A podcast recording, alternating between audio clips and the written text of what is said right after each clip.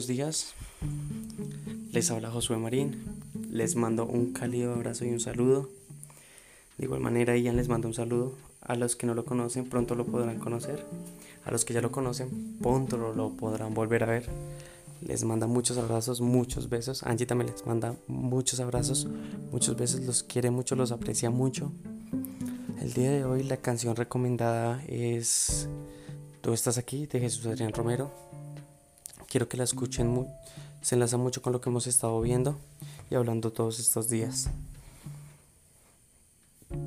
Yo que he estado en la calle estos días me he dado cuenta que la situación está muy complicada. Pero como a todos estos audios los has confortado, les has dado paz, tranquilidad, nos has hecho reflexionar y nos has hecho sentir la mano de Dios sobre nosotros. Quiero contarles que Dios nunca nos deja solos, que Dios nunca nos abandona, que siempre, siempre tendremos el apoyo de Dios, que aun cuando nosotros pensemos que como Dios obra de maneras diferentes, Él no nos responde lo que le pedimos, no nos debemos afanar, porque siempre Él responde, siempre debemos confiar en Él. Ahora sí les presento al que les trae el audio de hoy. Empresario, próximo millonario, padre de tres hijos y abuelo de un hermoso bebé emprendedor, consejero, alguien que me ha enseñado que a pesar de las dificultades, Dios nunca nos deja solos y podemos corregir todos nuestros errores. Con ustedes, Fernando Marín. Los dejo familia, muchos abrazos, muchos besos y espero que sigan sacándole provecho a todas estas conferencias tan hermosas. Como ñapa, escuchen la canción Tú superas. Es una canción muy bonita, se enlaza mucho con lo que estamos viendo. Dios los bendiga, bendiciones, muchos besos.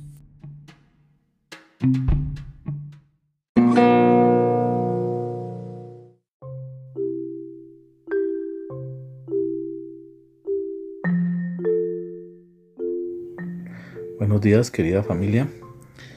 Eh, hoy es el día que a mí me toca hacer este pequeño devocional y los saludo a todos en el nombre de Jesús y deseo que esta palabra nos llegue al corazón para que podamos reflexionar acerca de, nuestro, camino. Eh, ustedes dirán que, que quién soy yo. Mi nombre es Fernando Marín. Soy un nuevo agregado al grupo familiar, a este prestigioso grupo familiar, eh, para poder compartir con ustedes eh, un poco de las cosas de del Señor.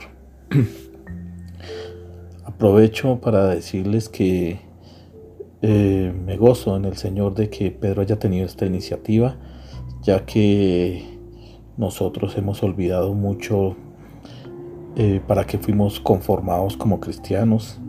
Somos toda una familia inmensamente cristiana, ¿sí? Y hemos olvidado cuando nos reunimos quiénes somos por otras cosas triviales, ¿no? Pero eh, espero que, que todo este tiempo de confinamiento nos haya hecho reflexionar y parece que sí, para que cada vez que tal vez nos reunamos en la casa como familia podamos compartir un poco de las cosas de Dios y después sí le damos poderle dar paso a, al juego y, y, a las otras actividades que, que tenemos por hacer. Bueno, sin más preámbulo, hoy es día jueves, es el día que, me fue asignado a mí. Eh, debo traer algo alusivo al, día jueves santo. Entonces, escudriñando las escrituras, eh, encontré que el día jueves santo eh, fue un día muy especial, ya que, que fue el día en donde eh, hubo la institución de la Santa Cena y donde prácticamente empezó el calvario del Señor Jesucristo porque ahí fue donde fue arrestado. Entonces, sin más preámbulos, vamos a hacer una, pequeña lectura de la palabra. Para eso debemos ir a Mateo 26, capítulo 17, el cual dice así. El primer día de la fiesta de los panes sin levadura, vinieron los discípulos de Jesús diciéndole, ¿dónde quieres que preparemos para que comamos las Pascuas?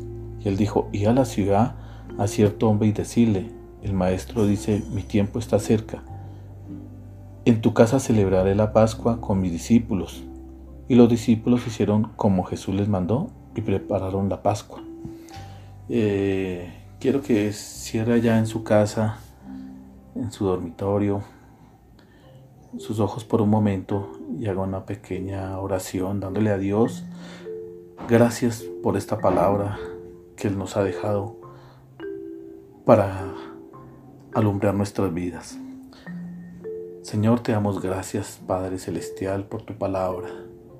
En el nombre glorioso de nuestro Señor Jesucristo, te pedimos, oh Dios de los cielos, que esta palabra sea nuestro pan de cada día, Señor, sea alimentando nuestras almas, sea guiándonos, Señor, por este camino, por este mundo lleno de turbulencia, Señor, de incertidumbre, Padre Santo, de tantas cosas extrañas que se mueven, Señor. Por eso, Señor, te doy gracias por tu palabra, porque ella es lumbrera mi camino, Señor. Ella es la única que me guía, Señor, a tus sendas, por tu verdad y que me da el propósito en esta vida, Padre Santo. Por eso, Señor, te pido, Padre Santo, que en este momento el Espíritu Santo, Señor, sea dándonos discernimiento y sea confirmando en nuestros corazones tu palabra. En el nombre glorioso de nuestro Señor Jesucristo. Amén y amén. Eh, como es bien sabido, eh, el día jueves, si nos vamos por los estudios que se han hecho, fue el día en donde el Señor preparó la cena del Señor. Yo la, yo la llamo ahí la institución, ahí fue como está escrito la institución de la cena del Señor, pero también fue cuando se desenmascaró al traidor. Pero el Señor mandó a reunir a sus apóstoles y les enseñó cómo era que se debía compartir. Todo tiene que tener un orden. Dios es Dios de orden. Entonces Él nos enseñó a compartir la palabra, ya enseñó, nos enseñó los pasos que debemos hacer para poder conmemorar. Primero haciendo una, un autoevalúo en nuestras vidas, antes de tomar el pan, antes de tomar el vino, y saber si somos dignos de tomarlos. Eso es bueno para nuestras vidas, porque si sabemos que no somos dignos, no lo vamos a tomar porque nos vamos a hacer más culpables. Entonces Él nos dijo, tómenlo de esta forma y así conmemorarán mi muerte. Eso fue la institución de la Cena del Señor. Eso se realizó el día jueves. Pero más adelante seguimos en, en Mateo 26, 36, donde el Señor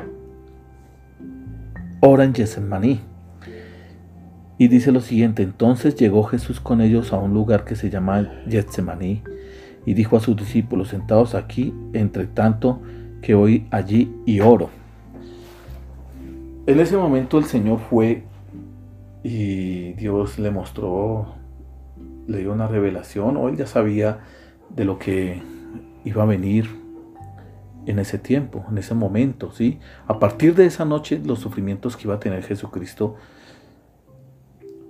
por causa de la humanidad, pero en algún momento le dijo, Señor, esto no te acontezca a ti, que tú vayas a morir, que vayas a ser apedreado, que vayas a ser, o que vayas a ser injuriado, torturado, de todo como fue, porque el Señor fue extremadamente, extremadamente torturado hasta el punto de que su rostro no se reconocía. Y aquí en, este, en este capítulo el Señor dice, dice, entonces Jesús le dijo, mi alma está muy triste hasta la muerte quedaos aquí y vela conmigo. Y yendo un poco adelante se postró sobre su rostro orando y diciendo, Padre mío, si es posible, pase de mí esta copa, pero no sea como yo quiero, sino como tú. ¿Quién tomó la decisión para que Jesucristo fuera a la cruz? Pues fue el Padre verdaderamente, porque el Padre ya tenía un plan de salvación para nosotros, para toda la humanidad. Jesucristo viendo por lo que iba a pasar, dijo, Señor, si puedes hacer otra cosa diferente a esta, líbrame de este sufrimiento que me viene, pero que no se pase, que no sea por causa mía, Señor, sino lo que tú quieras. Y Dios ya tenía predestinado desde el comienzo que tenía que ir a la cruz. Y no fue a la cruz sencillamente como fueron los dos ladrones que cargaron su cruz y fueron allí, no. Fue ofeteado, latigado, masacrado, injuriado. Mejor dicho, llegó de una forma que tal vez ningún hombre conocido en la historia haya sido sacrificado como fue Jesús. Pero con todo eso el Señor siguió para hacer la voluntad del Padre, para nuestra, la salvación de nuestras almas. Luego seguimos más adelante, ya como para ir acortando, porque el tiempo es corto. Fuimos a, eh, vayamos a Mateo 26, 47, donde ya es la consumación de la traición del hombre hacia Jesús. ¿Por qué digo el hombre y no de Judas? Porque nosotros los hombres tenemos esa, esa virtud, o, como, no, no sé ni cómo llamarlo, ¿no? Esa condición de que cuando algo no se ajusta a nuestros estándares o a nuestros deseos, lo desechamos y lo, lo consideramos como, como algo innecesario en nuestras vidas o de, de ninguna importancia. Entonces dice, Mientras todavía hablaba, vino Judas, uno de los doce, y con él mucha gente con espada y palos de parte de los principales sacerdotes y de los ancianos del pueblo. Y el que le entregaba les había dado señal diciendo, al que yo besare, ese es, prenderle. Entonces, ¿quién fue el que, lo, el que lo besó? El hombre, el ser humano, que decimos a Dios amarlo con nuestro corazón. Pero mentiras, son labios fingidos, porque Judas era uno de los que le decía que lo amaba mucho, pero fue y lo entregó, no por unas monedas, sino porque no cumplió las expectativas de él, porque él lo quería era con otro propósito, pero cuando vio que Jesús no iba a ser el propósito de él, dijo, ya no me sirve, que lo maten. Más adelante Jesús, cuando ya vinieron a arrestarlo, viendo a Pedro que lo iban a apresar, sacó su espada y le quitó la oreja a Malcolm. Jesús dijo, vuelve tu espada. ¿Acaso no he de cumplir lo que está escrito? ¿O se tiene que cumplir lo que está escrito? Eso lo podemos ver aquí en, Mateo 26, 54. Pero ¿cómo entonces se cumplirán las escrituras de que es necesario que así se haga? Cristo, por encima de todo, por encima de sus deseos por encima de, cualquier ideología, de cualquier pensamiento, de su posición como, como el ser divino que es, como el Hijo de Dios, antepuso las escrituras antes que sus deseos, antes de que de su propia vida. Eso nos da a entender de que la escritura para Dios es lo más sagrado. Lo que está plasmado es lo más importante para Dios. Tanto que el Señor dijo, ¿cómo he de, librarme de esto? Si me libro de esto no se cumplen las escrituras. Dijo, sea, sea lo que está escrito sobre mi vida. Si tengo que morir, tengo que morir. Por eso nosotros como cristianos, la base, la base principal de nuestra fe está en las escrituras. No está en una ideología ni en, ni en una doctrina, ni en nada, está en la Biblia. Ese es, ese, ese es nuestro fundamento, la palabra de Dios, que son las escrituras. Si nosotros tomamos esas escrituras para nuestras vidas, verdaderamente ellas son las que nos van a guiar y nos van a llevar por este mundo incierto. Nos darán esa luz de salvación. Con esto, mi querida familia, eh, los dejo para que reflexionen y desearles que, que la estén pasando bueno, meditabundos allá en, su, en sus hogares y analizando las cuestiones de Dios, donde ya sabemos que hay cosas que, son más, más importantes y en esas yo pienso que es la vida, la vida espiritual. Esto este tiempo de encerramiento me ha llevado a mí a reflexionar en todas esas cosas y a pedirle a Dios que me empiece a guiar nuevamente para retomar esa senda antigua de la que nos hemos apartado.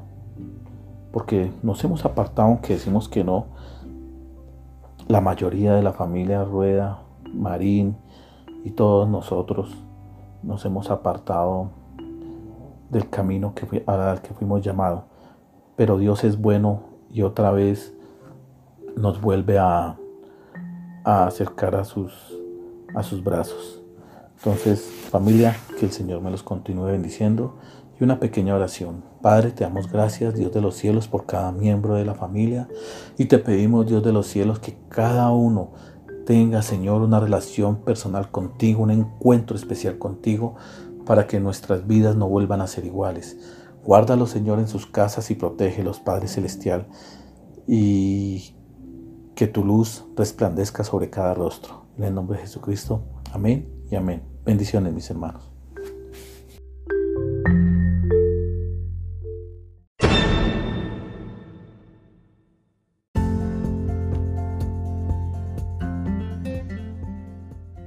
Mi querido Luis Fernando, coincido contigo. De una u otra manera nos hemos apartado de Dios. Yo también, muchas veces. Pero Él me ha buscado una y otra vez. Él nos trae de vuelta a casa. Por eso, como has dicho previamente, la palabra de Dios toma un papel determinante. Nos guía, nos transforma, es un espejo que revela la verdadera condición de nuestro corazón. Este es el tiempo de volver a sus brazos de amor. Muchas gracias Ferchito. Ha sido una palabra de gran bendición. Para cerrar, mil felicitaciones a nuestro presentador del día de hoy, Josué Daniel. Recordemos la canción que nos recomendó Tú estás aquí de Jesús Adrián Romero y su ñapa tú superas de música más vida. No siendo más, me despido anunciando que mañana viernes nuestra invitada viene de la llanura. Está fácil. Casi siempre pongo las pistas muy fácil. No se lo pierda. Feliz jueves. Disfrute el pescado seco. Vea películas bíblicas. Ponga a los chinos a hacer oficio. Bueno, los que todavía tienen chinos, ¿no? Que Creo que solamente Jenny. Chao, hasta luego, pásenla bien.